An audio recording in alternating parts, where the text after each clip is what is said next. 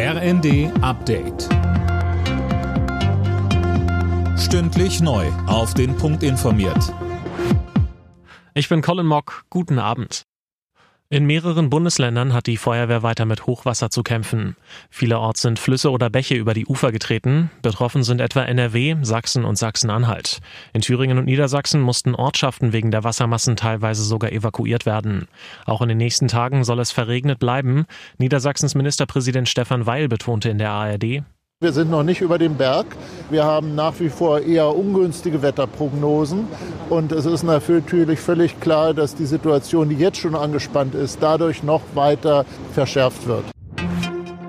Die Sicherheitsmaßnahmen am Kölner Dom werden wegen der Terrorwarnung noch bis Neujahr verlängert. Für Touristen bleibt die Kathedrale weiterhin geschlossen, Gottesdienste finden aber statt. Die Ermittlungen laufen währenddessen auf Hochtouren. Bei einer Razzia in Wesel hat die Polizei einen Verdächtigen festgenommen.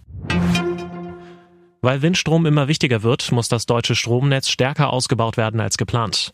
Das sagte der Präsident der Bundesnetzagentur Müller der Rheinischen Post. Mehr von Michelle Kolberg. Bisher sollten in den kommenden fünf Jahren 7500 Kilometer an neuen Leitungen entstehen. Die Netzagentur hebt das Ausbauziel nun nochmal kräftig an. Müller geht davon aus, dass Deutschland bis 2045 nochmal zusätzliche 5600 Kilometer an neuen Leitungen und Offshore-Anbindungen braucht gebraucht. Mit dem Ausbau geht es laut ihm nun auch schneller, weil die Ampelregierung Beschleunigungsgesetze auf den Weg gebracht hat. Der Deutsche Städtetag fordert vom Bund leichteren Zugriff auf Baugrundstücke. Verbandschef Dedi sagte den Funke-Zeitungen, Städte bräuchten ein Vorkaufsrecht für alle Grundstücke im Stadtgebiet. Man könne es sich nicht leisten, dass Flächen jahrelang brach liegen. Alle Nachrichten auf rnd.de